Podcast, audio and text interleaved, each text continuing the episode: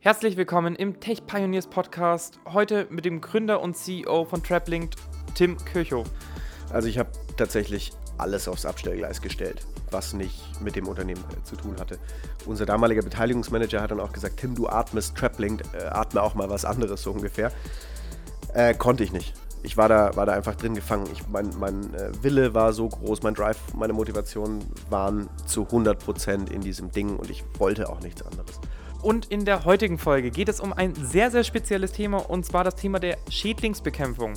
Und zwar Tim Kirchhoff und sein Team von TrapLink haben sich es einfach zur Aufgabe gemacht, wirklich diesen, dieses Gebiet zu revolutionieren und ähm, Hand in Hand mit der Regulierung zu gehen und dementsprechend zu schauen, okay, welche digitalen Möglichkeiten haben wir? Und so kamen sie letztendlich mit einer digitalen Schlagfalle auf den Markt, sind mittlerweile tatsächlich auch Marktführer und zwar nach vier Jahren in ganz Europa, ähm, haben enorm starkes Team aufgebaut von 25 Leuten. Ähm, wir gehen in ein Gespräch auf verschiedene Themen ein, wie es tatsächlich auch bis sein kann. Natürlich gibt es die Gründungsgeschichte, aber auch ähm, wie zum Beispiel die erste Finanzierung mit einem Business Angel stattgefunden hat. Ähm, damals ähm, bei Bits and Pretzels, wo gepitcht wurde, wo ich Tim auch zum ersten Mal tatsächlich ähm, live getroffen habe. Ähm, und natürlich seitdem ähm, das Wachstum auf insgesamt 25 Mitarbeiter, wie es heute ist. und dann auch im Februar 2,7 Millionen Euro nochmal eingesammelt haben über eine VC-Runde. Verschiedene Best Practices werden geshared. Also es gibt auf jeden Fall viel mitzunehmen. Hört gerne rein und let's go. Hey Tim, grüß dich. Hi, freut mich, dass du hier bist. Freut mich, Saber.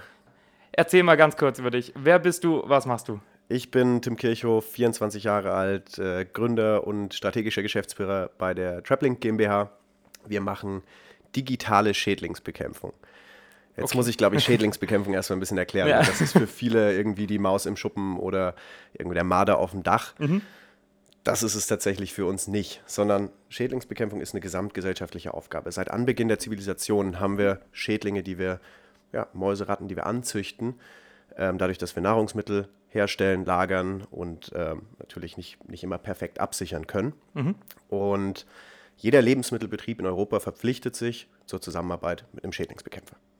So, das heißt heute, dass ein Schädlingsbekämpfer in diese Lebensmittelbetriebe geht, ein Monitoring aufbaut, um erstmal zu erfassen, was ist denn vor Ort da, so eine Bestandsaufnahme.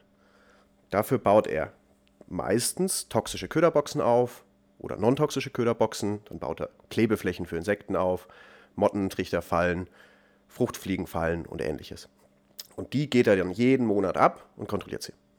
Und das ist natürlich eine wahnsinnig zeitaufwendige Geschichte, wenn man sich überlegt, dass es in Deutschland 1,7 Millionen Lebensmittelbetriebe, verarbeitende, herstellende, lagernde Betriebe gibt. Da haben wir gesagt, wir müssen das doch besser hinkriegen. Da wird Gift eingesetzt, das muss man monatlich kontrollieren. Diese Boxen sind meistens leer, da geht wahnsinnig viel Zeit drauf. Wie geht das besser? Und ja, ich habe damals ähm, Maschinenbau studiert und so ein bisschen technischen Background gehabt und bin als Werkstudent in diese Schädlingsbekämpfung reingerutscht und habe relativ schnell dann mit dem technischen Background gesagt, wir können doch heute mit IoT-Devices, mit Sensorik wahnsinnig viel erfassen. Warum machen wir das in unserer Branche nicht? Warum bauen wir nicht einen Sensor in diese Boxen und automatisieren unsere Arbeit? Und so ist äh, die TrapLink GmbH entstanden. Jetzt haben wir Schlagfallensensoren für Mäuse und für Ratten. Wir haben ein Kamerasystem mit einer KI dahinter, was äh, sowohl für Insekten als auch für Köderboxen als auch fürs Bewegungsmonitoring ähm, in ganz Europa eingesetzt wird. Krass, okay, das klingt natürlich super spannend. Du hattest ja schon erzählt, wie du tatsächlich als Werkstudent in, diese, in dieses Gebiet reinkamst jetzt generell, als ich zum ersten Mal tatsächlich von diesen ähm, ja, Schädlingsbekämpfung, Startups, sag ich jetzt mal, aus Nürnberg gehört habe, ähm, ist natürlich so der erste Gedanke so, okay, das geht natürlich so ein bisschen äh, in die Richtung, äh, wo man halt einfach äh, natürlich Tiere für Lebensmittel irgendwie an der Stelle ähm, ja, äh, umbringen muss. Ähm, tatsächlich aber der zweite Gedanke an der Stelle war wirklich, ähm, der Status quo ist das ja. Und der Status quo ist das ja wirklich auch, dass, ähm, sag ich jetzt mal, Tiere heutzutage wirklich einfach sehr, sehr ähm, ja, schlimm teilweise auch umgebracht werden mit toxischen Fallen beispielsweise und wirklich vergiftet werden. Da habt ihr einfach eine viel, viel bessere Lösung ähm, tatsächlich irgendwie auf den Markt gebracht. Ähm, und ähm, wie, wie kam das so, sage ich jetzt mal, auch ähm, bei deiner Familie, bei Family and Friends an, ähm, in deinem privaten Umfeld? Also ich glaube, wir können mal kurz auf das, das Töten von Tieren eingehen. Mhm. Das macht uns natürlich nicht, nicht Spaß. Am Ende ist es äh, tatsächlich einfach ein notwendiges Übel ähm, Schädlinge sind angezüchtet, dadurch, dass wir die Zivilisationen aufbauen, ähm, Nahrungsmittel bereitstellen, sozusagen nicht richtig absichern, ähm, dadurch, dass wir auch in die Natur eingegriffen haben. Jetzt ist es so, dass man äh, in der Schädlingsbekämpfung, bleiben wir bei Mäusen und Ratten als ähm, Säugetiere, ähm, dann ist es so, dass wir diese Tiere in ihrer Population hochzüchten, dadurch, dass wir diese Nahrungsmittel bereitstellen. Jetzt übertragen die Tiere Krankheiten, zerstören Lebensmittel und das Ökosystem. Das heißt, wir könnten zum Beispiel Lebendfallen einsetzen und das Tier dann nochmal vielleicht mit Wasser und Futter in dieser Lebendfalle versorgen für eine gewisse Zeit, müssen dann als Schädlingsbekämpfer oder als, ähm, als Techniker dann relativ schnell reagieren, weil das Tier sonst an einem Herzkasper stirbt, weil es Freiheit gewohnt ist und nicht in so einer, so einer kleinen Box gefangen zu sein. Das heißt, das wird heute nicht gemacht, vor allem auch aus dem Grund, dass es einfach verboten ist, die Tiere wieder auszusetzen. Wir können uns mal vorstellen, was passiert, wenn wir in, in Nürnberg alle Mäuse lebend fangen und dann ähm, irgendwo im Wald aussetzen. Naja, dann ist der Wald hinüber. Dann werden alle Wurzeln weggefressen, dann ähm, stirbt sozusagen ein Ökosystem ab. Und dementsprechend müssen die Tiere auch vom Gesetzgeber gefordert getötet werden, um den Infektionsschutz einzuhalten und die Lebensmittelsicherheit und Hygiene zu garantieren, um unsere Gesellschaft sozusagen abzusichern. Deshalb ist, sind, sind Schädlingsbekämpfer Helden des Alltags. Ohne Schädlingsbekämpfung hätten wir ein massives Problem. Mhm. Ähm, vielleicht hat man es mitbekommen, Australien mit der, mit der Riesenmäuse- und Rattenplage, äh, wo dann wirklich alles weggefressen worden ist. Und das versuchen wir zu verhindern. Und heute werden, wie du schon gesagt hast, diese Giftköderboxen ausgebracht. Da frisst das Tier dran und verblutet dann innerlich über drei bis sieben Tage. Es gibt keine Tierschutzprüfung bei ähm, diesen Blutgerinnungshämmern, weil das aus dem Tierschutzgesetz rausgenommen worden ist in, in das ähm, Chemikaliengesetz und äh, in anderen Gesetzbüchern geregelt wird. Was wir gemacht haben, ist zu sagen, wir nehmen eine Schlagfalle, die wird seit Hunderten von, seit Tausenden von Jahren sehr gut eingesetzt, sehr erfolgreich eingesetzt. Die Schlagfalle muss aber alle 24 Stunden kontrolliert werden laut Gesetzgeber. Und da bauen wir jetzt den Sensor ein. Das heißt, sobald ein Tier reingeht, macht es einmal Schnapp. Es gibt äh, einen schnellen Genickbruch und äh, das Tier ist direkt tot, kann entsorgt werden. Es liegt kein Kadaver im Lebensmittelbetrieb, wie das heute mit den äh, Blutgerinnungshämmern ist. Das Tier läuft nicht ähm, ja, ähm, läuft nicht durch den Lebensmittelbetrieb und, und taumelt noch rum, weil es nicht mehr ähm, ja, ganz bei Bewusstsein ist durch die innerliche Verblutung. Und das ist eine sehr saubere Sache. Mhm. Also war das letztendlich ähm, in meinen Worten, sage ich jetzt mal, ich merke, absoluter Profi auf dem Gebiet, der du ja auch sein musst. Ähm, aber in der Vergangenheit, äh, sag ich jetzt mal, in der ganz frühen Vergangenheit gab es Schlagfallen, danach wurden äh, toxische Fallen eingesetzt, um letzten Endes. Ähm toxische Fallen gab es auch schon sehr früh, da, mhm. da, streitet sich unsere Branche so ein bisschen. Ähm, haben die Ägypter nicht schon mal was eingesetzt, äh, irgendwelche Pflanzenextrakte und sonst was als, als Giftstoffe? Ähm, aber mechanische Methoden gab es schon immer, mhm. um, um ähm, Nagetiere zu töten. Genau, aber letztendlich, wenn man das, sag ich mal, auf Deutschland und, sag ich jetzt mal, die jüngeren Ereignisse in Deutschland einfach mappt und sagt, okay, ähm, es gab Schlagfallen, dann gab es toxische Fallen, die einfach einfacher zum ha als fürs Handling waren, sag ich jetzt mal, für ja. Schädlingsbekämpfer. Richtig. Und ihr habt das Ganze jetzt aber nochmal revolutioniert, indem ihr gesagt habt, okay, ihr baut wirklich Sensoren ein, ihr baut wirklich aktive Technik, Elektronik ein in diese, äh, in diese Schlagfallen an der Stelle, um wirklich das, ja, ähm, äh, Beste in Anführungszeichen aus beiden Welten halt wirklich zu nehmen, um wirklich dem Schädlingsbekämpfer das Leben so einfach wie möglich zu machen. Absolut richtig erklärt. Mhm. Okay, alles klar. Und also das Gebiet ist ja riesig. Und äh, was, was genau für Produkte habt ihr bei TrapLink? Also wo man, wie, wie schaut äh, das Produktportfolio bei euch aus? Es gibt äh, zwei Produkte, mhm. die sich dann auch unterteilen, nämlich Tom, unser Kamerasystem, und äh, Jerry, unser Schlagfallensensor. Ähm, dieses Kamerasystem lässt sich einsetzen auf Mottentrichterfallen muss man sich so vorstellen, dass da sozusagen so ein, so ein kleiner Eimer hängt, da ist eine Kamera drauf, innen drin ist eine Klebefläche. Mhm. Auf der Klebefläche ähm, werden per, per Pheromone ähm, Motten angelockt, gerade in Bäckereibetrieben oder in Logistikbetrieben. Ganz wichtig, das zu monitoren, damit man entsprechend seine ähm, Ressourcen schont und ähm, keine Befälle sozusagen in, sein, ähm, in seinem Mehl hat, in seinen Silos hat. Ähm, daneben gibt es noch Tom als Bewegungsmonitor. Das heißt, an, in Kabelschächten, in Deckenbereichen, in Eingangsbereichen werden äh, die Kameras aufgebaut und jede Bewegung löst ein Bild aus. Die Bilder werden dann ausgewertet, dann sieht man, hier ist eine Maus reingekommen, hier ist eine Ratte reingekommen oder ähnliches. Ähm, dann haben wir dann eben noch Schabendetektoren mit, mit dem Kamerasystem und äh, können auch diese Giftköderboxen überwachen was dann ähm, eine, eine, Verbesserung des Status quo ist. Man sagt, der Giftköder ist nicht optimal. In manchen Einsatzzwecken muss er noch genutzt werden, zum Beispiel auf Mülldeponien, Mülldeponien oder in der Landwirtschaft. es einfach wahnsinnig große Befälle gibt und ähm, man äh, zehn Ratten pro Tag in so einer Box hat. Das kann man mit Schlagfallen nicht unbedingt leisten. Da wird die Kamera dann eingesetzt, um zu sehen, wie, wie wird der Köder angenommen, wie viele verschiedene Tiere hat man da. Das Ganze wieder per KI ausgewertet, sodass der Schädlingsbekämpfer die Möglichkeit hat, schneller zu ähm, reagieren und agieren. Hat er den Befall dann getilgt, kann er den Köder rausnehmen, eine Schlagfalle reinstellen und auch mit der Kamera überwachen. Das heißt, ein super ähm, ja, versatiles Produkt. Ich kann es überall einsetzen.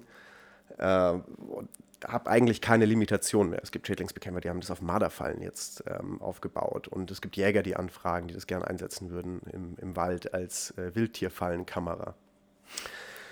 Genau, neben Tom gibt es Jerry, das ist sozusagen einfach zwei Schlagfallen in einem Tunnel, äh, ein Sensormodul in der Mitte. Sobald eine Schlagfalle auslöst, gibt es eine Nachricht per App an den Schädlingsbekämpfer. Der hat einen Grundrissplan, ähm, zum Beispiel im Supermarkt baut er 20 Fallen auf und sieht genau, welche Falle hat wann zu welcher Zeit ausgelöst, kann dann relativ schnell reagieren kann auch sein, seinen Endkunden mit einbinden, sodass man äh, zusammen ein gesamtheitliches Konzept schafft. Mhm. Okay.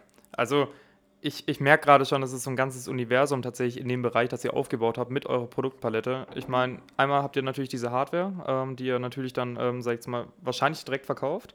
Ähm, mhm. und dann äh, schätzungsweise auch noch eine Art SaaS-Lösung, ähm, wo man dann sagt, okay, monatlich, äh, wo man dann irgendwie tatsächlich noch äh, Revenue reinbringt. Ähm, das Ganze fängt ja nicht von, also das Ganze fängt ja nicht direkt an mit der Idee, wo man sagt, okay, man baut jetzt erstmal die Hardware ähm, und äh, verkauft diese und dann im nächsten Schritt kommt die SaaS-Lösung. Das heißt, ihr brauchtet ja wahrscheinlich schon relativ lange, um dieses Produkt erstmal zu entwickeln und auf den Markt zu bringen. Wie waren da so die Anfänge? Das Ganze hat angefangen, dass ich damals ähm, meinen mein Chef ähm, abgeholt habe vom Autohaus und, und ihn äh, Richtung Büro gefahren habe und mit ihm gequatscht habe, hey, das kann doch nicht sein, dass wir diese Fallen manuell kontrollieren. Ich möchte da mal was bauen. In deinem Werkstudentenjob damals? In meinem Werkstudentenjob mhm. damals. Und äh, dann sagt er, ja, mach doch.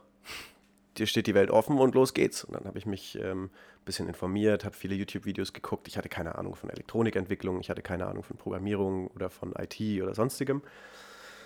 Und äh, ich glaube, es hat, hat, drei Monate gedauert, bis ich gesagt habe, okay, ich kaufe mir jetzt mal einen Konrad Adventskalender. Da ist irgendwie noch IoT-Paket mit drin und ich schaue mir das an und habe dann wirklich angefangen, das Zeug zusammenzustöpseln. Hat nicht funktioniert, leider.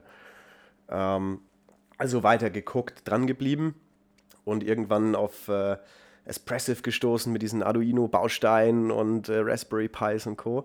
Habe mir das Zeug zusammen gekauft und äh, ja, per YouTube-Videos und YouTube-Tutorials äh, gelernt, wie es funktioniert. Und dann damals so ein wirklich, ja, man kann es nicht anders sagen, witzigen Prototypen gebaut mhm. mit zwei WIP-Schaltern. Bin zu meinem Chef gerannt, habe gesagt, hier, schau dir das mal an und was hältst du davon? Er hat gesagt, da ist die Tür, mach's besser. War, war schon ein ordentliches Brett. Bin ich nach Hause, habe mir überlegt, wie kann ich es besser machen. Also einen 3D-Drucker bestellt, ähm, Leiterplattendesign gelernt, mir die Tools runtergeladen und äh, ich glaube, dann hat es nochmal zwei Monate gedauert ungefähr. Auf Alibaba und AliExpress das ganze Zeug zusammengekauft, weil ich wirklich keine Ahnung hatte. Und nach, nach diesen zwei Monaten stand ein, ein 3D-gedrucktes Gehäuse da mit einer, ähm, mit einer ordentlichen Leiterplatte drin, mit Akkus, Batterien und, und Co. Mit einem schönen leuchtenden Schalter bin ich wieder zu meinem Chef gegangen, habe gesagt, schau mal, jetzt funktioniert's. Und er hat gesagt, das ist genial. Das kauft er, das setzen wir jetzt zusammen ein. Und dann waren wir auch schon in einem Burgerladen in Nürnberg, haben da 20 Boxen aufgebaut, die per, per E-Mail damals noch äh, gesendet haben. Also WLAN, okay. WLAN-Konnektivität, waren direkt ins WLAN mit eingebunden. Und dann gab es immer eine Mail, wenn eine Falle ausgelöst hat. Mhm. Und ich war sehr, sehr oft in diesem Burgerladen, den es inzwischen auch nicht mehr gibt. Und dann kam aber die Lebensmittelkontrolle noch dazu und hat sich das mal angeschaut. Hier ist eine Maus in der Falle, wir müssen den Laden dicht machen. Kann doch nicht sein kam der Filialleiter, hat sein Handy gezeigt, hier ist die E-Mail, der Schädlingsbekämpfer kommt heute Abend. Und dann sind natürlich die Augen aufgegangen. Und nachdem ich die Story dann am Abend mitbekommen habe von dem Filialleiter, ähm, habe ich gesagt, okay, jetzt wird ein Schuh draus, jetzt muss ich ein Team aufbauen. Und habe mir entsprechend Elektronikentwickler gesucht, habe mir ähm, ITler gesucht, Leute aus meinem Umfeld, die die, die Fähigkeiten hatten, um, um wirklich das umzusetzen, was da noch sozusagen das erste Produkt nicht leisten konnte. Keine Softwarelösung, die Hardware mhm. so rudimentär, hat, hat ganz gut funktioniert, aber halt mit vielen Schwachstellen noch. War das dann im Rahmen, sage ich jetzt mal, von einem Werkstudentenjob? Ich meine, warum hast du es nicht im Rahmen des Werkstudentenjobs weitergemacht? Hat, ich, hat dein Chef damals gesagt, hey, das ist gar nicht der. Mein Chef hat gesagt, er finanziert das gerne. Mhm. Und hat mir, mir angeboten, ähm, mich da zu unterstützen. Und ich bin aber relativ früh ähm, dann zurückgegangen und habe gesagt, nee, ich mache das äh, komplett unabhängig davon. Mhm. Habe mir auch den Markt angeguckt, bis tief in die Nacht Gesetzesbücher Bücher gewälzt, damit ich verstehe, worum es hier. Ähm, habe mir alle möglichen Studien durchgelesen und äh, mich wirklich tief, tief reingefuchst. Dann auch nicht mehr viel gearbeitet im Werkstudentenjob, das so langsam ausklingen lassen und eine unabhängige Gründung daraus gemacht. Das war mir schon, schon relativ früh bewusst, dass es eine unabhängige Gründung wird. Mhm. Okay. Und dann hast du geschaut, okay, ähm, wie kann ich mein Team aufbauen, wie du gerade erklärt hast, also Elektronikentwickler, Softwareentwickler. Ich meine, ähm, da braucht man natürlich ein bisschen Kapital für. Genau, normalerweise würde man sagen, man braucht da viel Kapital für. Ich war damals 19, das hat man nicht. Und ich hatte das ganze Kapital für irgendwelche Elektronikbauteile ausgegeben, die ich nicht gebraucht habe, weil ich einfach nicht wusste, was ich brauche. Ähm, also im, in der Uni geguckt, wer ist, wer ist da, im Freundeskreis geschaut, wer ist da, wer könnte das, das tun und ähm, habe dann meine Mitgründer kennengelernt, Patrick, Tim, Markus und Marc damals.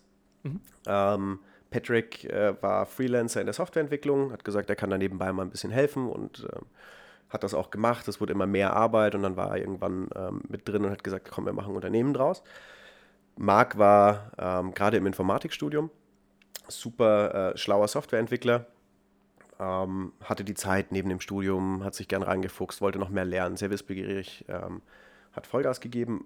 Markus war mein Kommilitone, der alles mitgeschrieben hat, weshalb ich äh, in der Uni noch, noch meine Prüfungen geschafft habe, aber nie da gewesen bin. Ähm, und hat ganz, ganz früh schon an irgendwelchen ähm, Ataris und sonst was rumgeschraubt und die Chips ver verlötet und alte Dinger repariert und gecrackt und was weiß ich. Und hat sozusagen die Hardware dann entwickelt. Und Tim Reiche war so der Marketer, der Kaufmann. Ähm, kannte sich super aus in dem ganzen 3D-Design ähm, äh, und, und hat coole Marketing-Videos, Flyer, Broschüren, mhm. ähm, Webseitenauftritte gebaut, aber gleichzeitig auch das ganze Operative ähm, im Hintergrund abgenommen. Wie, wie gründen wir, was gibt es für Regulierung bei Elektronik, wie machen wir das und so weiter und so fort. Mhm. Da ist einfach ein, ein ordentliches Zugtier in den Operations. Ähm. Okay, dann hattet ihr und ganz ehrlich, das ist erstmal großen Respekt, weil das ist ein relativ ähm, diverses Team von den Skillsets her. Normalerweise ist es immer relativ ähm, homogen, wo man sagt, hey, das sind dann drei Techies, die zusammenkommen und die sagen, hey, die wollen irgendwas verändern. Ähm, wo natürlich einfach so ein bisschen äh, vielleicht die Betriebswirtschaft fehlt oder ein Techie, der sich in die Betriebswirtschaft einarbeiten muss. Aber ihr hattet dann äh, schon ein ganz gutes Feld gehabt, was ein bisschen, äh, sag ich mal, divers einfach aufgestellt war von den Skills her. Ähm, wie ging es dann weiter? Wie ging es dann weiter? Wir haben äh, uns nachdem so die ersten 20 Fallen da verkauft worden sind an, an den Chef damals, an den ehemaligen, haben wir gesagt, Freunde, wir müssen jetzt mal, ähm, wir müssen eine, eine, Gründung daraus machen. Das macht Sinn in dem Markt, da ist Potenzial da, haben jetzt alle dran gearbeitet. Ähm, wir haben die Software schon ein Stück weit entwickelt, dass man die, die Meldungen in der Liste bekommen hat und solche Themen. Wie machen wir das? Wollen wir eine UG gründen? Wollen wir eine GmbH gründen? Dann fuchst man sich da wieder rein. Ähm, wir brauchen noch Netzwerk und ja, haben dann zusammen beschlossen, mit Family and Friends äh, sozusagen die GmbH zu gründen. Sind zum Notar gegangen und ähm, ja, da kam schon, schon eine Riesenstory eigentlich auf. Ähm, bei fünf Gründer, da sagt dir dann jeder immer, irgendjemand wird das Team verlassen. Und das ist auch, glaube ich, was ganz Normales. Ähm, in der Gründerszene ein Startup zu gründen ist wahnsinnig anstrengend. Es ist super viel Druck. Ähm, und nicht jeder ist dem Druck immer perfekt gewachsen. Und wir haben damals vorher, vor dem Notartermin, verhandelt, wir machen ein Vesting. Ähm, was heute, würde ich sagen, Standard ist. Dass man sich auch gegenseitig mit den Gründern absichert. Also kurz Vesting erklärt. Vesting heißt, ähm, wenn man das Unternehmen verlässt, sind die Anteile ähm, des anderen in einer gewissen Zeit sozusagen einfach weg, erloschen und es gibt keine Ansprüche. Das macht man damit, falls irgendjemand äh, das Unternehmen einfach verlassen möchte oder ähm, nicht mehr die Zeit hat, damit man als restliches, verbleibendes Gründerteam keinerlei Probleme bei Finanzierungsrunden bekommt und äh, man einfach sein, seine Idee weiter nach vorne bringen kann. Und das ist auch alles gut, das hatten wir, wie gesagt, ähm, gemeinsam abgesprochen, saßen beim Notar und dann sagt der Notar, hey, ihr seid doch Freunde, ihr braucht dieses Vesting nicht. Und dann war das innerhalb von drei Minuten da aus diesem Vertrag rausgestrichen. Ähm, und das war so der erste Fuck-up, weil ungefähr drei Monate später dann äh, ein Gründer gegangen ist. Dann habt ihr es gebraucht. Dann hätten wir es gebraucht, aber mhm. wir hatten es nicht mehr. Oh je, okay. Also großes Learning an der Stelle, immer das Vesting drin lassen äh, bei Neugründungen. Unbedingt. Hm, okay. Okay. Ich würde auch sagen, also bei einem Team von fünf Leuten, ich glaube, das ist normal, ähm, dass äh, Leute da auch ähm, einfach gehen, dass die einfach sagen, hey, das ist für die nicht vielleicht die Vision, die man da irgendwie hat an der Stelle, äh, wo man dann auch sagt, okay, man, man geht in andere Richtungen. Ja, schau mal, wir waren auch alle wahnsinnig jung, also alle so im, im Rahmen zwischen 19 und, und 25 da passiert einfach noch wahnsinnig viel im Leben. Der eine Gründer hat ein, Stipendium in Japan angeboten bekommen zum, zum Studieren, weil er wirklich ein, ein äh, super Genie äh, einfach, einfach ist in seinem Bereich mit Maschinenbau. Und äh, das ist eine Lifetime-Chance. Die hat er dann zu der Zeit abgewägt gegen, gegen das Startup und hat gesagt, hey, ähm, ich, ich gehe dahin, ich mache das und vielleicht komme ich irgendwann wieder. Und das ist was, glaube ich, ganz Normales. Ja, absolut, absolut. Okay, dann seid ihr von 5 auf 4 geschrumpft, sage ich jetzt mal, und habt dann letzten Endes ähm, ja immer noch die 25.000 Euro Stammkapital gehabt. Ähm, oder ihr habt eine GmbH gegründet oder eine, eine GmbH gegründet. Okay. Ähm, und ähm, ja, trotzdem ist das immer noch nicht genug Kapital, sage ich jetzt mal, um so eine Challenge zu haben, weil ich meine, welche Challenge habt, äh, habt ihr gehabt? Ihr habt eine App entwickeln müssen, ihr habt ähm, den Mikrocontroller programmieren müssen, ihr habt ähm, hier die komplette Hardware bereitstellen müssen und natürlich Sales aufbauen. Das passiert nicht mit 12.500 oder 25.000 Euro. Ja, wohin, wohin zielt die Frage? Du willst wahrscheinlich wissen, wie haben wir das erste oder was, haben wir gemacht? Tatsächlich haben die 25.000 ganz gut ausgereicht am Anfang, okay. weil, weil wir alle kein Gehalt bekommen haben, bis auf einen Gründer, war so vereinbart, äh, bis zur ersten Finanzierungsrunde. Wir haben aber direkt vor der Gründung schon angefangen, mit dem Buy-Startup äh, und dem Zollhof, dem, dem Gründernetzwerk hier in Nürnberg, zu schauen, wie können wir ähm, möglichst schnell vorankommen, unsere Ideen umsetzen. Da wurden Businesspläne gebaut ohne Ende. Da wurden Finanzpläne gebaut. Da wurde gesagt, wie kann man ähm, eine Präsentation machen für Investoren. Und dann haben wir die ersten Pitches mit dem Buy Startup aufgemacht. Ähm, und sind damals im September 2019 haben wir gegründet. Und im Oktober war ich auf der Bits and Pretzels und habe ungefähr vier Wochen nach dem ersten Buy Startup Pitch, so ein Business Angel Pitch, ähm, den Björn Jopen nochmal getroffen, unseren ersten Investor und äh, bin auch nur für diesen Termin zur Bits and Pretzels gefahren. Ich glaube, da haben wir uns sogar auch Wollte gesehen und du hast gefragt, hast du jetzt hier die Rede von Obama gehört oder mhm. sonst was? Das war mir alles komplett egal zu der Zeit. Ich wollte einfach nur schnell, am, äh, schnell mhm. nach München, schnell da den, den Björn treffen, ähm, gucken, wie es weitergehen kann und direkt wieder arbeiten in Nürnberg. Und äh, ich konnte Björn dann relativ gut überzeugen im Gespräch, als, als Business Angel bei uns einzusteigen. Und da kam dann sozusagen die erste Convertible Loan Wandeldarlehensfinanzierung zustande. Das ist eingestiegen und äh, dann mit dem Geld konnten wir die ersten Produkte bauen, ähm, auch, auch mal einen kleinen Batch von 250 Stück ähm, mhm. selber aufbauen. Hatten dann die Möglichkeit auch äh, Hotelkosten, Fahrzeugkosten, mhm. sonst was abzudecken und mal die ersten Gehälter ähm, zu starten. Natürlich alle wahnsinnig geringes Gehalt, wie man das in so, mhm. in so einer Gründung macht. Ähm, wie hoch war das Investment in der ersten Phase? Ich würde es ungern erwähnen. Okay, alles klar. Nee, ähm, weil letzten Endes der Hardware-Bereich ist unglaublich teuer. Und ähm, das ist eben ein Punkt, der letzten Endes, ähm, wo ich mich immer frage, hey, mit Hardware-Startups, ähm, wie kriegen die das hin, wenn sie wirklich sagen, sie haben eine Idee, ähm, ohne, sage ich jetzt mal, äh, Engineering nebenbei zu betreiben oder letzten Endes eine Dienstleistung zu verkaufen im ersten Schritt und das Ganze zu refinanzieren, sondern zu sagen, man hat eine Idee, man hat Investoren in der Rückhand, die man überzeugen konnte. Ähm, und äh, da ist natürlich auch wirklich äh, Kapital dahinter, was dann notwendig ist, um letztendlich wirklich auch mal anzufangen. Definitiv. Also kurz zu dieser Hardware-Story. Wir haben uns nie als reines Hardware-Startup verkauft und wir sind auch immer noch kein reines Hardware-Startup. Wir machen zwar wahnsinnig viel ähm, Hardware und das ist so das Ökosystem, aber am Ende ist es so, dass wir ähm, eine Software haben, in der wir das alles auswerten, mit einem, mit einem SaaS-Konzept dahinter und das ist tatsächlich einfach auch wahnsinnig wichtig für Business Angels und Investoren, dass du eben nicht nur die Hardware hast, weil das ist ja eher so ein unsexy Business Model, nur Hardware zu verkaufen. Mhm. Ja, absolut. Ich meine, eine Lösung zu verkaufen ist das, was zählt. Und ich meine, eure Lösung ist wirklich Schädlingsbekämpfung zu revolutionieren und wirklich euren Kunden das einfacher zu machen, also ihr Leben letztendlich einfacher zu machen. Und an der Stelle schon, wie erreicht ihr eure Kunden? Also ich meine, ähm, eure Kunden als erstmal so, so vielleicht auch dein Zielkunde, einfach in deinen Worten mal, ähm, wie schaut der so aus? Also äh, im, im, Grunde genommen könnte man jetzt sagen, wer sind denn überhaupt die Kunden? Einerseits ja irgendwie die Gesellschaft, alle, die im Supermarkt einkaufen, bedienen wir ja, die haben Nutzen unserer Produkte, weil, ähm, also keinen direkten Nutzen, aber einen indirekten Nutzen, weil die Lebensmittel einfach sicher sind. So, das ist so der, der eine Bereich. Wer ist dann äh, die nächste Gruppe? Das sind ähm, die Endkunden, das sind Logistikunternehmen, Supermarktketten, Bäckereien, Produktionen, öffentliche Gebäude, Infrastruktur, alles, was du dir an, an Gebäude vorstellen kannst, äh, muss abgesichert werden. Die 1,7 Millionen potenziellen Kunden, die du vorhin meintest, ne? Genau, das sind aber auch nur die, die Lebensmittel herstellen. Also es gibt dann noch ähm, Wasserversorger, die sich äh, absichern müssen. Es gibt äh, Bürogebäude, die abgesichert werden. Ähm, alles mögliche, Autohersteller, Produktionshallen für sonstige Güter. Ähm, genau, das sind sozusagen die, die Endkunden. Und dann haben wir den Schädlingsbekämpfer als ja, Partner, als Servicepartner, der unseren Kunden darstellt, dem wir die Produkte auch verkaufen, der das Ganze dann an seine Kunden weiter, weiterträgt.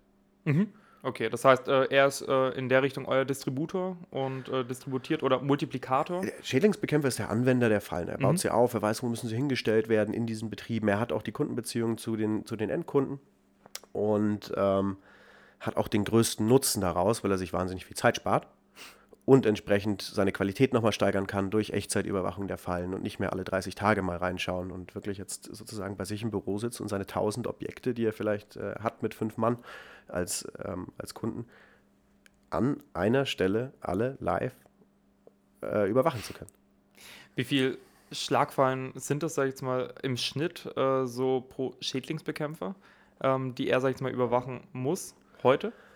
Heute setzt er ja ganz viele von diesen Giftködern ein. Ähm, in so einem Supermarkt sind es ungefähr 20, in der Bäckereifiliale 5 bis maximal 10, in, in einem Logistikobjekt äh, sind das dann eher 100 bis 150 Fallen. Okay. Und so ein Schädlingsbekämpfer mit zehn Mitarbeitern hat ungefähr 15.000 bis 30.000 Köderboxen, Kontrollpunkte für Nager, die er heute überwacht. Aber manuell. Und das switchen wir auf digitale Systeme. Und das seid ihr der Erste in Europa oder wie schaut der Wettbewerb bei euch aus? Aber wir waren nicht der Erste, der das gemacht hat, sondern ähm, sind in den Markt gekommen, damals auch noch mit dem, ähm, mit dem klaren Bewusstsein, hier gibt es in Deutschland einen Mitbewerber. Es gab ähm, einen Mitbewerber in Dänemark und einen in den Niederlanden. Und in den USA nochmal zwei. Und das war's.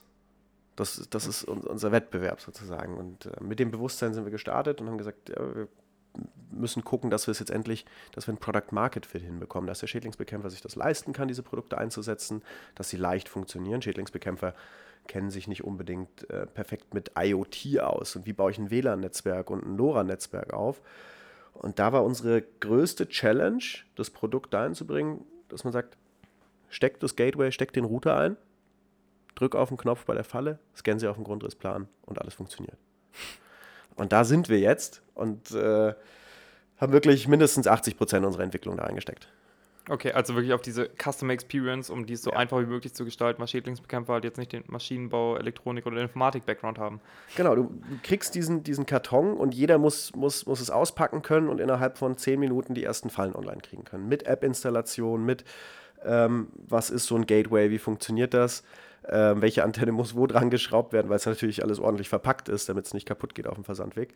Und äh, wie funktioniert so ein Sensor. Mhm. Okay, ey, verrückt. Also absolut verrücktes Feld an der Stelle, äh, was man sich äh, gar nicht so ähm, als, als Laie, sage ich jetzt mal, was man ja gar nicht sieht, äh, wie du es vorhin beschrieben hast, als äh, Kunde, der natürlich auch davon irgendwie äh, profitiert. Äh, wenn ich jetzt zum Beispiel in den Supermarkt gehe, ähm, ich habe keine Ahnung, was im Hintergrund alles passiert.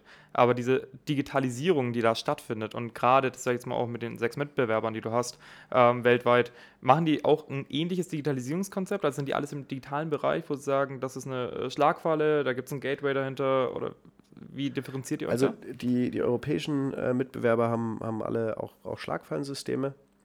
Ähm, teilweise andere Konnektivitäten. Da wird, wurde dann in Ocean zum Beispiel als Konnektivität genutzt. Ich mhm. weiß nicht, ob man das, ob, ob man das kennt. Für, für Lichtschalter ähm, kennt man es vielleicht im, in der ähm, B2C-Anwendung. Teilweise ohne Batterien, was dann passive Systeme sind, dann, dann kann ich irgendwie nicht nachweisen, dass das Gerät wirklich online ist und funktioniert, sondern ich muss darauf hoffen, dass meine Konnektivität richtig ist und dass kein LKW dazwischen steht, wenn so eine N-Ocean-Falle senden will gerade und die Energie selbst erzeugt, um da zu senden. Dann gibt es zum Beispiel diesen äh, dänischen Mitbewerber, mit denen sind wir in eine Partnerschaft gegangen. Die haben eine GSM-Rattenfalle gebaut. Haben wir gesagt, da lassen wir die Finger davon. Ähm, könnten wir auch machen, aber das Produkt ist gut lass uns doch äh, einfach zusammenarbeiten. Wir bauen WLAN und LoRa-Konnektivität und wir haben einen Sensor in der Mitte. Wir bauen nicht die Falle selber, sondern stöpseln nur alles zusammen, dass es sozusagen ähm, für den Schädlingsbekämpfer ein nahtloser Übergang von, von seinen heutigen Schlagfallensystemen, Tunneln und Boxen zu digitalen Tunneln und Boxen wird. Und dann gibt es äh, noch einen Mitbewerber, der hat, die, hat in die Falle selbst ähm, die ganze Technologie nochmal mit eingebaut, die Mausefalle mit LoRa-Konnektivität. Super schönes Produkt, ähm, aber mit dem großen Nachteil, dass die Falle usable ist. Irgendwann ist diese, diese Falle dreckig, ähm, der, die Spannkraft ist nicht mehr da, ähm, irgendwas ist verklebt, der, der, der, Auslösemechanismus funktioniert nicht mehr. Wenn ich dann die Elektronik da unten eingebaut und vergossen habe, naja, dann schmeiße ich die Elektronik mit weg. Und das ist nicht unser Ansatz gewesen. Wir haben immer gesagt, wir wollen nachhaltig, modular und ähm, einfach sein. Selbst wenn mal irgendwas äh, kaputt ist, dann muss der Schädlingsbekämpfer das innerhalb von 10 Sekunden austauschen können. Mhm. Und das kann er bei uns, indem er einfach die Schlagfalle rausnimmt, Sensormodul steht in der Mitte, eine neue Schlagfalle reinstellt. Und da haben wir einen riesen Unterschied gemacht. Wir haben wieder aufladbare Akkus, was ähm, viele in unserem Markt einfach nicht machen, sondern dann mit Batterien arbeiten, teilweise auch vergossene Batterien, dass die ganze Elektronik wegwirfst. Und äh, haben da sehr, sehr gut uns, uns durchmanövriert und geguckt, wo sind genau die Punkte, die für Schädlingsbekämpfer wichtig waren. Mhm. Wo ist dann, ähm, dann heute euer Zielmarkt, sage ich jetzt mal? Seid ihr nur in Europa, seid ihr in der Dachregion oder wo habt ihr wirklich einen absoluten Fokus jetzt als Unternehmen drauf? Ähm, und äh, anschließende Frage, wie viele der sechs Mitbewerber sind noch da? Ähm, unser Fokusmarkt ist tatsächlich Europa. Wir sind aktuell in Dach, Benelux, Skandinavien ähm, unterwegs. Haben dieses Jahr Spanien, Portugal und Frankreich aufgebaut die ersten Fallen in der Ukraine hätte ich auch nicht gedacht, dass das jetzt äh, gerade zu der Zeit ähm, passiert. Aber dadurch, dass weniger Personal da ist und äh, trotzdem irgendwie Lebensmittelsicherheit garantiert werden muss, auch, auch da einen Markt gefunden. Ähm, und wir schauen, dass wir Stück für Stück in Europa ausbauen. Okay.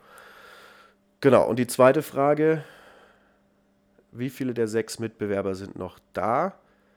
Ähm, tatsächlich, wenn man so ein bisschen in den Markt reinhört und ich möchte ähm, mich gar nicht zu weit aus dem Fenster lehnen, dann, dann ist es so, dass wir schon sehr bekannt sind inzwischen. Und zwar auch außerhalb der Länder, in denen wir jetzt, äh, die ich aufgezählt habe, in denen wir schon arbeiten, dass wir ähm, sehr viele Partnerunternehmen haben in der Software und ähm, tatsächlich auch teilweise in der Hardware, Händler aus dem Markt, die mit uns zusammenarbeiten.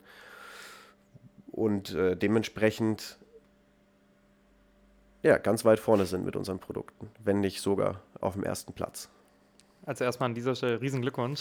Vielen Dank. Ich meine, ihr habt äh, seit 2019 äh, wirklich ähm, ja, diese Industrie auf jeden Fall revolutioniert, was man so mitkriegt, ähm, was ähm, absolute, also absoluter Wahnsinn ist irgendwo, ähm, innerhalb von vier Jahren tatsächlich sowas auf die Beine zu stellen. Äh, wie groß ist jetzt euer Team mittlerweile? Wir sind jetzt ungefähr 25 Leute mit internen und externen. Haben im Hintergrund aber auch noch ein Team aus Business Angels. Und ähm, das erwähne ich ganz gern, weil, weil dadurch wahnsinnig viel Know-how geteilt werden kann. Diese Business Angels sind äh, alle Unternehmer, Unternehmerinnen, die schon wahnsinnig viel erreicht haben im Leben und dadurch natürlich Erfahrungen gemacht haben, die werden geteilt. Der eine vielleicht im Elektronikbereich, nächste im Marketing, die wieder nächste im HR. Und das gehört einfach äh, irgendwo mit zum Team sozusagen. Aber gibt es dann einen regelmäßigen Austausch, sage ich jetzt mal, außerhalb der Gesellschafterrunden ähm, mit den Business Angels, wo man sagt, so ein äh, Learning from Experts, äh, so, eine, so eine Art Plattform, wo du dann sagst, hey, ähm, äh, da setze ich jetzt zum Beispiel einen Teil des Elektronikteams, soll sich mit dem Elektronik-Fachexperten, ähm, äh, sage ich mal, zusammen, so ein Business Angel. Gibt es sowas bei euch? Ja, wir connecten ähm, unsere Business Angels und, und leitenden Angestellten und auch Mitarbeiter ähm, sehr gut. Das ist wahnsinnig wichtig, damit entsprechend die Erfahrung auch ins Unternehmen kommt. Mhm. Am Anfang haben das natürlich irgendwo immer die Gründer gemacht und, und die Erfahrung irgendwie äh, aufgesogen und inzwischen haben wir dieses Learning from Experts, wie du es ähm, so schön sagst, tatsächlich eingeführt. Ähm, wir haben immer wieder ein All-Hands-Meeting bei uns als Team. Dann wird ein Business Angel nochmal in Fokus genommen und vorgestellt, damit auch alle Mitarbeiter einfach verstehen, wer, wer sitzt da denn noch dahinter, wer hat da investiert. Ähm, und ja, teilweise auch einfach Fun Facts nochmal geteilt werden. Mhm, okay. Und wie ist euer 25-köpfiges Team jetzt aktuell aufgestellt? Also, ähm, wenn du es jetzt mal gliedern müsstest in äh, verschiedene, ja, zum Beispiel Sales, Marketing, Entwicklung, ähm, wie ist da so die Aufteilung? Wir sind zu viert im Sales. Ähm, haben dann drei Leute im Marketing zwei Hardware-Entwickler, sieben Software-Entwickler mit Product Owner und, und allem, was dazugehört. Dann Produktionsleitung, Warenwirtschaftsmanager, entsprechend Produktionsmitarbeiter und natürlich noch äh, Financing, was einfach ab einer gewissen Größe gar nicht anders geht. Mhm. Und äh, ein tolles Management-Team. Okay. Und äh, du selbst bist aber im Sales-Team mit vertreten? Genau, ich bin ähm, im Sales auch aktiv und operativ unterwegs. Mhm. Okay. Äh, würdest du sagen, als äh, Gründer landet man immer automatisch im Sales? Egal welchen Background man nein. hat? Nein, nein, würde ich, würd ich nicht sagen. Ähm, die anderen Gründer, Tim, Patrick, äh, Markus, Marc, äh, sind nicht im Sales. Sind in, in ihren Bereichen, wir haben unsere Fähigkeiten äh, gut aufgeteilt und ich bin im, im Sales gelandet, weil ich den Markt sehr gut kannte und ähm, ja, am Anfang auch irgendwo Sales gemacht werden musste mhm. und ich da war und die anderen ihre Aufgaben hatten und, und los geht's. Okay, hast du aber heute, ähm, welche Tätigkeitsfelder, sage ich jetzt mal, unterstützt du noch? Ist es wirklich hauptsächlich 100% Fokus auf äh, Sales oder bist du in der ähm, Organisationsweiterentwicklung stark mit drin? Oder wie schaut auch so ein bisschen dein Alltag aus? Wie schaut mein Alltag also, aus? Also, ich weiß, es gibt keinen Alltag, aber wenn du es wirklich äh, runterkondensieren müsstest. Also, Sales ist klar. Mhm. Das sind dann meistens irgendwelche strategischen äh, Deals oder größere Deals, Partnerschaftsgeschichten, ähm, aber auch ganz gern ähm, einfach Kaltakquise nochmal immer wieder. Das, das einmal beiseite gelegt, bin ich sehr stark im Projektmanagement mit drin. Das heißt, bei großen Projekten ähm, einfach viel interdisziplinäre Arbeit gefordert ist, schaue ich durch mein Wissen im, im Aufbau des Unternehmens, äh, was brauchen wir zu welcher Zeit und manage diese Projekte. Ich ähm, bin außerdem in der Strategie. Das heißt, ich baue zusammen mit äh, Daniel, unserem operativen Geschäftsführer, die, die, Strategien auf fürs Unternehmen. Wir bereiten ähm, die ganzen Gesellschafter-Meetings, Board-Meetings äh, und Team-Meetings vor und gucken, dass wir da ähm, alle informiert halten und immer das Bestmögliche auch ähm, rausholen aus solchen Terminen. Und ähm, bin so ein bisschen auch das Gesicht nach außen für die Firma. Also zu schauen, ähm, hier muss mal ein Online-Seminar gemacht werden, ähm, wen können wir da zusammenbringen, connecte dann äh, entsprechend auch das Marketing wieder mit ähm, Branchenexperten, ähm, damit solche Meetings aufgebaut werden mhm. können. Mhm. Ich würde sagen, das fasst ganz gut zusammen. Der Großteil meiner Zeit geht tatsächlich ins Telefonieren. Okay. Also Wie viel Prozent etwa? Ich würde sagen, mindestens nehmen wir mal telefonieren und Meetings zusammen, mhm. also Gespräche führen, würde ich sagen 80 Prozent meiner Zeit. Okay. Ja, ich meine, letzten Endes, ähm, also ich glaube, das ist wirklich einer der härtesten Jobs. Da würde ich auch zu sagen, hey, man, äh, man geht als, äh, sag ich jetzt mal, Maschinenbauer, als Background, als Techie, sage ich jetzt mal, ähm, dann würde ich auch irgendwann in dieses äh, Sales-Thema rein. Ganz ehrlich, wie war, wie war für dich die erste Kaltakquise, wo du die ersten Listen hattest und gesagt hast, jetzt geht's an durchs Telefonieren? Ich krieg so ein bisschen Gänsehaut, weil äh, das, das eine richtig coole Story ist. Und ich weiß nicht, ob man es mir glaubt, aber ich saß, saß da ähm, im, im alten Zollhof, damals noch in der Kohlenhofstraße. Und äh, mein Mitgründer Tim sagt zu mir, ähm, du, du musst jetzt mal ein bisschen Sales machen. Und äh, ich schaue ihn an und mit großen Augen und sage, wie geht denn das? Hm. Ja, schaffst du schon. Also gut, drei Tage prokrastiniert, Listen aufgebaut und noch mehr Listen und in diesen Listen halt ein bisschen durchgeguckt und er hat gesagt, jetzt mach doch mal. Nimm mal den Hörer in die Hand und ruf an. Dann habe ich den, äh, die erste Nummer aus dieser Liste, ohne zu gucken, wo, wo sitzt dieser Schädlingsbekämpfer, ähm, habe ich angerufen. Geht direkt ran. Ich super nervös natürlich. Und er sagt, ja, du hast, äh, hast das ganz cool erklärt, was ihr da macht. Komm doch kurz vorbei. Ich sitze auch in Nürnberg. Und äh, dann ohne nachzudenken gesagt, okay, ich bin in einer halben Stunde da. Dann haben wir schnell noch irgendwie Zeug zusammengepackt. Ich bin ins Auto, bin schnell hingefahren. Und viel besser hätte es nicht laufen können. Der Kunde kauft nach einer Stunde vor Ort Gespräch und einmal Technologie zeigen. Und das war meine erste Kaltakquise. So bin ich da reingestartet. Und natürlich wahnsinnig äh, motivierend äh, und, und Glück gehabt, toi, toi, toi, dass mhm. das so gelaufen ist. Weil dadurch ging es dann direkt weiter, den nächsten Kunden anrufen, den nächsten anrufen, den nächsten anrufen. Und ist direkt der Spirit schon da und man hat richtig Feuer, ne? Genau. Und dann wurde es aber heftig, weil Kaltakquise ist äh, anstrengend. Mhm. Kaltakquise ist wahnsinnig anstrengend, vor allem wenn man noch nicht weiß, was man eigentlich so richtig verkauft und wie man es verkaufen will und wer ist mein Kunde und das alles noch nicht so richtig definiert hat. Und das war ein Lernprozess. Mhm. Wahnsinnig viele Telefonate im, im Hochsommer in dieser kleinen Telefonkabine, ähm, stickige Luft, aber durchtelefoniert und durchtelefoniert und durchtelefoniert. Termine gemacht, geguckt, äh, wie kann man in den Terminen vielleicht mal was anders probieren, sowohl ähm, wie kann ich das Unternehmen anders darstellen, als auch ähm, mich als, als Gründer oder Verkäufer oder Vertriebler in dem Moment. Viele Hörbücher gehört über, über den Vertrieb, über Menschenkenntnis und, und solche Themen.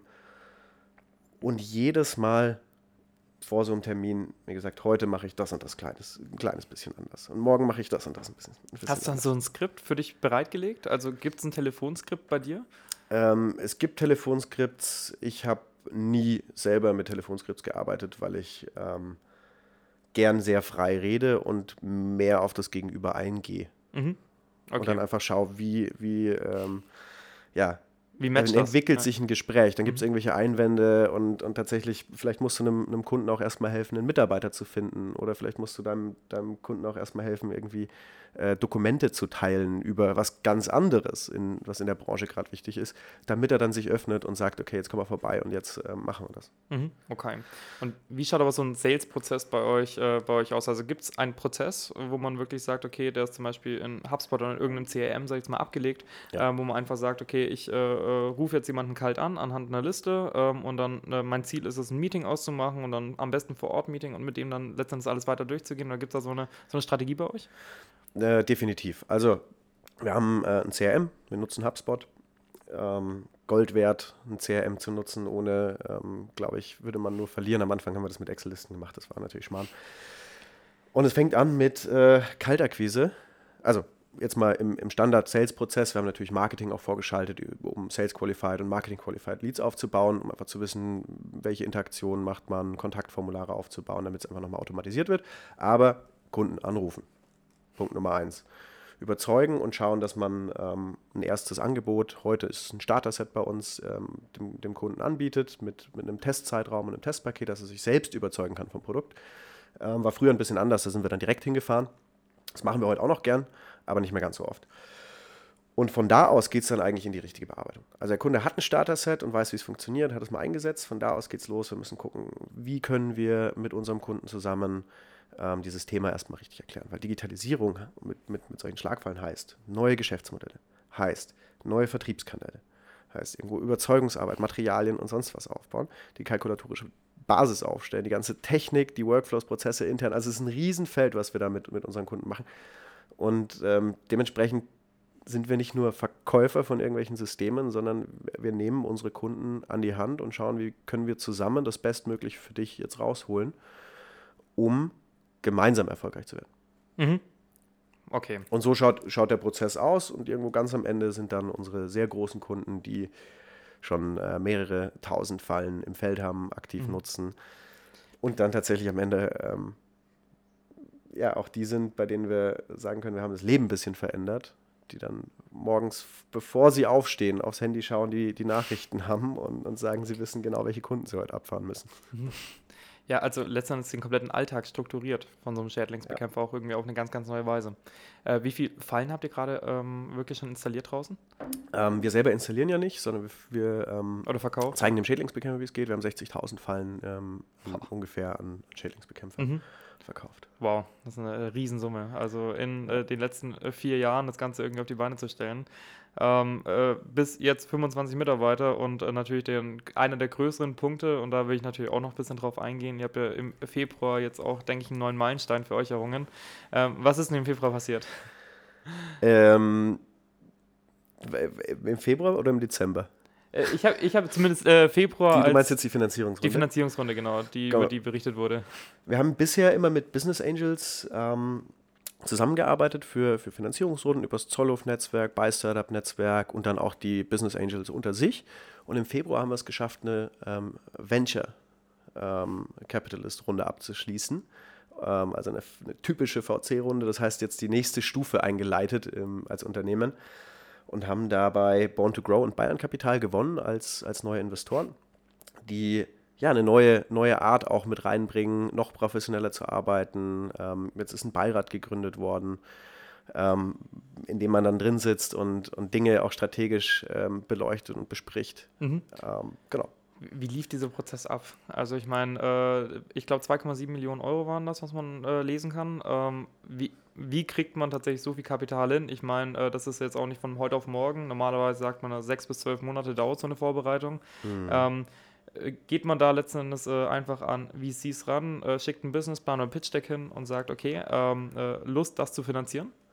Also es fängt natürlich noch, noch weit, weit früher an. Du ähm, musst als, als Unternehmen eine gewisse Phase erreicht haben, musst Umsätze haben, du musst ein Wachstum zeigen können, du musst das Team ähm, zusammengestellt haben, äh, du musst äh, Customer Success Stories haben, ähm, gute neue Projekte in der Pipeline haben und einfach darstellen, dass es hier in, in eine sehr gute Richtung geht. Hast du das, baust du erstmal ein richtig gutes Pitch Deck. Und das ist ein Prozess. Äh, da haben wir mit dem Buy-Setup zusammengearbeitet. Also, wenn Harald zuhört, wahnsinnig gut, äh, gutes Coaching wieder bekommen vom Buy-Startup und haben wirklich Runden gedreht, um dieses Pitch-Deck immer kleiner zu machen aus dieser, diesem Riesenuniversum Schädlingsbekämpfung, Trapling, so viele Produkte und sonst was, zu ver versuchen in 20 Minuten das Ganze runterzubrechen. Nachdem das Pitch-Deck dann stand, ich glaube, das hat äh, ungefähr vier Wochen gedauert, um das wirklich für, für so eine VC-Runde aufzubauen, ähm, und natürlich im Hintergrund, sorry, im Hintergrund ähm, Finanzpläne, Businesspläne, Ziele und, und Co. angepasst und erarbeitet worden sind, haben wir dann angefangen über unsere Netzwerke, zum Beispiel über das Buy Startup oder auch unsere Investoren ähm, und den Zollhof irgendwelche Listen, die man, die man von anderen Gründern bekommt, VCs massenhaft anzuschreiben. Mhm. Und ähm, da schickt man das Pitch Deck hin, hat eine, eine, einen knackigen einleitenden Satz. Wir sind Traplink, wir revolutionieren die Schädlingsbekämpfung, wir haben das, das und das, das sind unsere Ziele und lass uns sprechen. Und dann kommt man sozusagen in, in Pitch-Termine, wenn es interessant ist, sitzt dann äh, meistens online mit den ähm, Beteiligungsmanagern zusammen von diesen VCs und pitcht sein Unternehmen.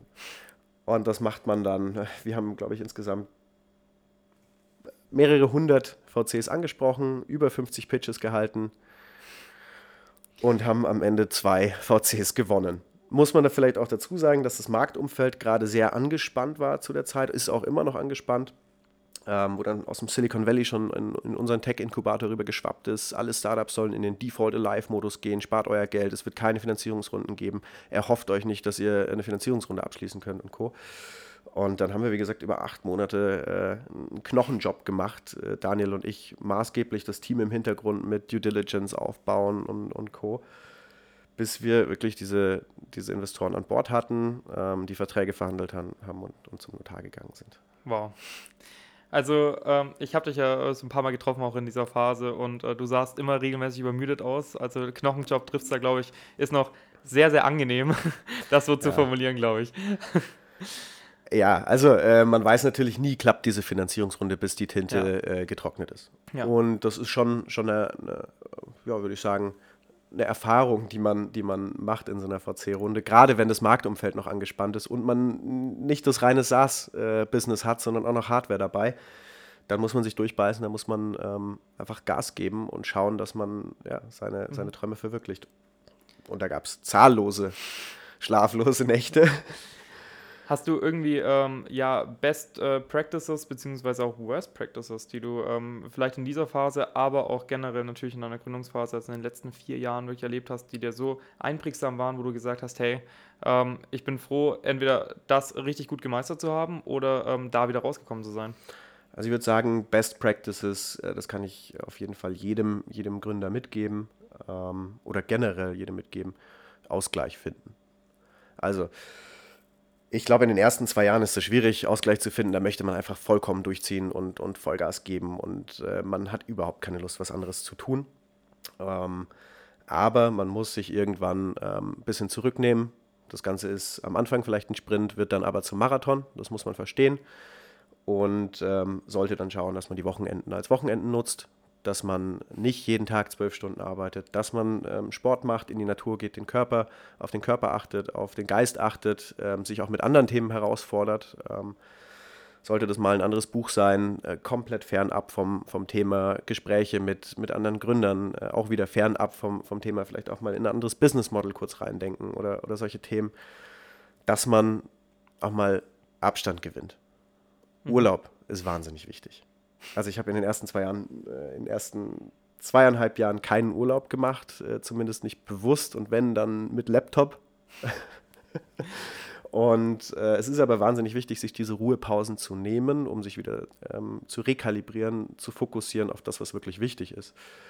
Das sind, das, ist ein Best Practice. Mhm. Was ich jetzt inzwischen gelernt habe, ähm, war ein Worst Practice vorher. Und hat auch kurz dazu geführt, dass ich äh, ja, eine, eine sehr ungesunde Art und Weise hatte zu arbeiten, eine Zeit lang. Okay, inwiefern? Ja, wenn man, wenn man äh, zweieinhalb Jahre nur durchzieht, viel im Vertrieb unterwegs ist, viel im Auto unterwegs ist. Ich bin ungefähr 200.000 Kilometer in der Zeit gefahren, ähm, immer bei Kunden gewesen. Dann und diese Ausgleiche entsprechend fehlen, dann ähm, wird es einfach ungesund irgendwann. Und da muss man gucken, wie kriegt man, wie kriegt man das jetzt wieder hin. Das habe ich ähm, gedreht sozusagen mir die Ausgleiche gesucht und ähm, bin da durch so eine relativ harte Phase auch einmal durchge durchgekommen. Okay. Nee, aber ich glaube, also das kann man absolut unterschreiben. Ähm, also, dass dieser Best Practice, ähm, den kann man jedem sehr, sehr nahelegen. Unbedingt. Äh, Best Practice auch Mentoren suchen. Mhm. Ein gutes Umfeld suchen. Ähm, Mentoren heißt äh, Menschen, die ähnliche Erfahrungen gemacht haben, die einem vielleicht nochmal helfen können, ein bisschen mehr ähm, bisschen älter ähm, vielleicht auch sind, äh, ein bisschen mehr Lebensweisheit haben, ähm, auf die man zugeht mit allen möglichen Fragen. Gutes Umfeld, wahnsinnig wichtig, äh, Freunde, Familie, auch, auch briefen. Das ist als Gründer nicht immer einfach. Ähm, man wird nicht immer die Zeit haben. Irgendwann kommt was dazwischen. Ein wichtiger Geschäftstermin. Was ist jetzt wichtiger? Wie priorisiere ich das? Wenn man da offen mit allen spricht, ist es, ist super und ein gutes Umfeld stabilisiert einen einfach mhm. als, als Gründer und man hat die Möglichkeit, sich voll auf sein Ding zu fokussieren. Mhm. Hast du in den ähm, ersten zwei Jahren, wo man durchgehasselt hat, und ich glaube, da ist halt jede Gründerin, jeder Gründer, die, sag ich jetzt mal, über zwei, drei Jahre so ein Tempo einfach beibehalten haben, ähm, ich glaube, irgendwie durchgegangen, wo man sagt, hey, privat um, äh, privates Umfeld wird einfach, sag ich jetzt mal, ähm, ja, erstmal aufs Abstellgleis irgendwo gestellt. Ähm, ich meine, ich glaube, das ist ganz normal in Anführungszeichen für einen Gründer, also das nicht richtig handhaben zu können. Ähm, wie du sagst, das Best Practice sollte man sich zu Herzen nehmen, das genau nicht zu tun. Hast du das auch gemacht? Also ich habe tatsächlich alles aufs Abstellgleis gestellt, mhm. was nicht mit dem Unternehmen zu tun, äh, zu tun hatte. Unser damaliger Beteiligungsmanager hat dann auch gesagt, Tim, du atmest Traplink, äh, atme auch mal was anderes so ungefähr. Äh, konnte ich nicht. Ich war da, war da einfach drin gefangen. Ich, mein mein äh, Wille war so groß, mein Drive, meine Motivation waren zu 100 Prozent in diesem Ding und ich wollte auch nichts anderes. Mhm. Ähm, aber es ist auch kein Problem. Also es war vielleicht nicht das Beste, habe ja schon gesagt, das, man, man, muss äh, Ausgleiche finden und Co. Aber in den ersten zwei Jahren genauso richtig. Mhm. Also ich bereue das nicht und inzwischen habe ich äh, mein, meine Freundeskreise wiederbelebt, sozusagen reaktiviert und ausgebaut und, und freue mich wahnsinnig drüber, ähm, jetzt diese Ausgleiche wieder zu haben. Hey, wunderbar. Ich glaube direkt, dass es halt, ähm, ja, es klingt so, so äh, schlecht, wenn man sagt, die Kurve gekriegt, aber ich glaube, es ist trotzdem so, das Abstellgleis reaktiviert. Und ich glaube, ähm, ich äh, kenne zumindest viele Leute, die das nicht mehr geschafft haben, wo man gesagt hat, okay, ähm, die sind halt jetzt auch relativ äh, vereinsamt, in Anführungszeichen, wo man einfach sagt, hey, ähm, das ist ein sehr, sehr hartes Los irgendwo, ähm, weil man halt, ähm, ja, zu lange nur das eigene Unternehmen atmet und dementsprechend diese Ausgleich einfach nicht hat. Ja, und dann gibt es natürlich auch die Frage, die man dann irgendwie als Gründer hat, äh, ist ja alles langweilig, was ich mache, so ungefähr, weil du die ganze Zeit in deinem eigenen Bild drin bist äh, und, und nicht viele andere Topics kennst. Absolut. Hattest, hattest du das auch schon mal? Ja, na klar, also ähm, äh, natürlich, also wo man dann sagt, okay, wenn man dann in den Freundeskreis wieder reingeht und dann dementsprechend ja. halt darüber, äh, man, man hat äh, so eine Wahnsinnswoche hinter sich gehabt, aber das ist halt in seinem Mikrokosmos nur. Ja, ich äh, kann noch ein bisschen über das Unternehmen und noch ein bisschen über das Unternehmen reden. Ja, genau, genau, genau. Aber ja, andere Themen werden schwierig. Genau, weiß, weiß ich nicht mehr, welche Themen gab es jetzt. Ja. nee, absolut. Ich glaube, da geht jeder Gründer durch und das kennt jeder. Ähm, da bin ich mir absolut sicher. Okay, ihr habt jetzt ähm, erfolgreich diese äh, Finanzierungsrunde abgeschlossen gehabt. Ähm, und ähm, jetzt ist natürlich so die nächsten Schritte. Habt ihr auch vor tatsächlich, weil du meintest, ihr seid ein europäisches Unternehmen, eu euer Markt ist Europa. Ähm, ist es äh, im Gespräch tatsächlich, ähm, weitere Standorte aufzubauen in Europa? Weil ich denke, äh, könnt ihr mir vorstellen, zumindest aus Laiensicht, sage ich jetzt mal, ähm, dass man sagt, äh, Schädlingsbekämpfer ist vielleicht noch ähm, wirklich eine, eine Industrie, die vielleicht auch vor Ort äh, den Kontakt einfach lebt und einfach teilweise benötigt? Ähm, also der Vorortkontakt ist wahnsinnig wichtig. Man muss die ähm, Sprache vor Ort sprechen, ansonsten kriegt man den Kunden nicht. äh, den, den Techniker nicht erreicht, äh, den, den Schädlingsbekämpfungsunternehmer nicht überzeugt. Was wir da machen, ist, äh, mit Partnern zusammenzuarbeiten. Wir sind jetzt erstmal darauf fokussiert, unseren Standort in, in Nürnberg zu halten. Ähm, was jetzt Produktion, Logistik und sonstige Themen angeht, das ist äh, nicht unbedingt dann äh, oder bleibt nicht unbedingt in Nürnberg. Ähm, wir haben Softwareentwickler, die auch außerhalb sitzen und unser Vertriebsleiter sitzt äh, in Norddeutschland. Das, da sind wir schon relativ gut verteilt. Aber ähm, in den verschiedenen Ländern arbeiten wir jetzt erstmal mit Partnern zusammen, um die Handelssprache, um die Kontakte, das Netzwerk direkt aus, auszubauen und ähm, gemeinsam voranzukommen. Mhm. Okay, alles klar. Das heißt, weitere Standorte sind jetzt noch nicht im Blick. Erstmal nicht. Okay, alles klar. Ähm, ich weiß ja auch, ähm, der, ihr seid ja gerade noch im Zollhof untergebracht. Mhm. Ähm, äh, ihr wollt ja auch oder ihr schaut ja auch schon so ein bisschen, weil einfach der Zollhof ähm, ja für Startups in eurer Größe, ich meine, man hat es ja gerade mitbekommen, Vitas äh, ist ja auch vor kurzem das rausgezogen, weil die einfach zu groß wurden für den Zollhof. Ähm, äh, steht bei euch äh, das in den Sternen? Ist das äh, so einer der nächsten Schritte? Es steht auf dem Plan und wird Stück für Stück angegangen. Mhm. ist jetzt nicht ganz äh, das Thema, in dem ich mitarbeite. Deshalb kann ich da nicht so viel dazu sagen. Aber okay, aber ihr bleibt in Nürnberg oder? Ähm? Wir, wollen, wir wollen in Nürnberg bleiben, wenn es okay. möglich ist. Ähm, muss, man, muss man schauen, weil wir haben eine äh, kleine Assembly und brauchen ein Büro und beides zusammen ist nicht immer ganz einfach zu finden. Ja, also Mischflächen ist, glaube ich, eine der schweren Sachen hier ja. in Fürth-Nürnberg. Ähm, äh, das ist tatsächlich immer ja. so ein Thema, äh, wo man dann auch sagt, man braucht mehrere hundert Quadratmeter teilweise. Und wenn man im Zollhof sitzt und diese ganzen Gründer da sind, dann ist das einfach ein, ein super ja, motivierendes Umfeld nochmal, auch für die Mitarbeiter, die sich untereinander austauschen und sich helfen, mit HubSpot mal umzugehen, mit ähm, im, im, Marketing mal äh, was anders anzugehen, mhm. dass man da schon gern so lang wie möglich bleibt. Ja, also ich denke auch, das ist halt ähm, auch irgendwo ein kompetitives Umfeld, ähm, an, äh, in Anführungszeichen, wo man sagt, man inspiriert sich aber. Es ist eher auf eine inspirierende Art und Weise. Ja. Ähm, und ähm, das ist halt das äh, Besondere, sag ich mal, in Gründungszentren wie zum Beispiel im Zollhof an der Stelle, der einfach sagt, hey, da gehst du rein, das ist ein ganz anderer Spirit, ähm, als wenn ein Büro, sag ich jetzt mal, irgendwo äh, vielleicht an der Stadtgrenze in Fürth ist. Ja, da kriegst du diesen Spirit halt an, an der Stelle einfach nicht so mit. Ähm, wo ja. man dann sagt, okay, ähm, äh, Tag, äh, Tag ein, Tag aus, wenn du sagst, okay, du hast ein Problem mit HubSpot, HubSpot du willst die Best Practices lernen von anderen Gründern, äh, dann musst du ans Telefon gehen und mit denen eine halbe Stunde reden, ähm, wenn du, sag ich jetzt mal, nicht im Zollhof sitzt. Und wenn du im Zollhof sitzt, dann gehst du halt mal an den Schreibtisch und quatsch mit denen. Du, und es ist immer leichter, mal schnell jemanden anzuhauen, ja. ähm, direkt davor zu stehen, zu sagen, hey, können wir uns äh, heute, morgen, übermorgen mal zusammensetzen, als dann übers Telefon und mal schnell hin und her fahren und so. Das ist immer noch, mhm. mal, noch mal ein kleiner, kleines Stück anstrengender, würde ich sagen. Ja. Okay, letzte Frage. Wohin geht TrapLinked, wohin geht auch deine Vision für TrapLinked in den nächsten Jahren? Wir möchten die Schädlingsbekämpfungsbranche weltweit revolutionieren. Soll heißen, dass wir über unsere Sensoren, daraus entstehenden Daten in Zusammenarbeit mit den Schädlingsbekämpfungsunternehmen die Möglichkeit haben, Schädlingsbekämpfung tiefer zu verstehen, damit auch zu lösen langfristig. Also nicht nur Symptomen hinterher zu rennen, sondern die Ursachen schneller auszugrenzen von Schädlingen, Krankheiten und Infektionen, genauso wie Lebensmittelverluste zu verhindern und wir möchten, dass jeder Schädlingsbekämpfer weltweit mit unseren Produkten ähm, seine Dienstleistung verbessert. Hm, da äh, bleibt mir auch nichts mehr zu sagen. Wunderschöne Vision ähm, und auch groß gedacht und ähm, genauso gedacht, wie es notwendig ist.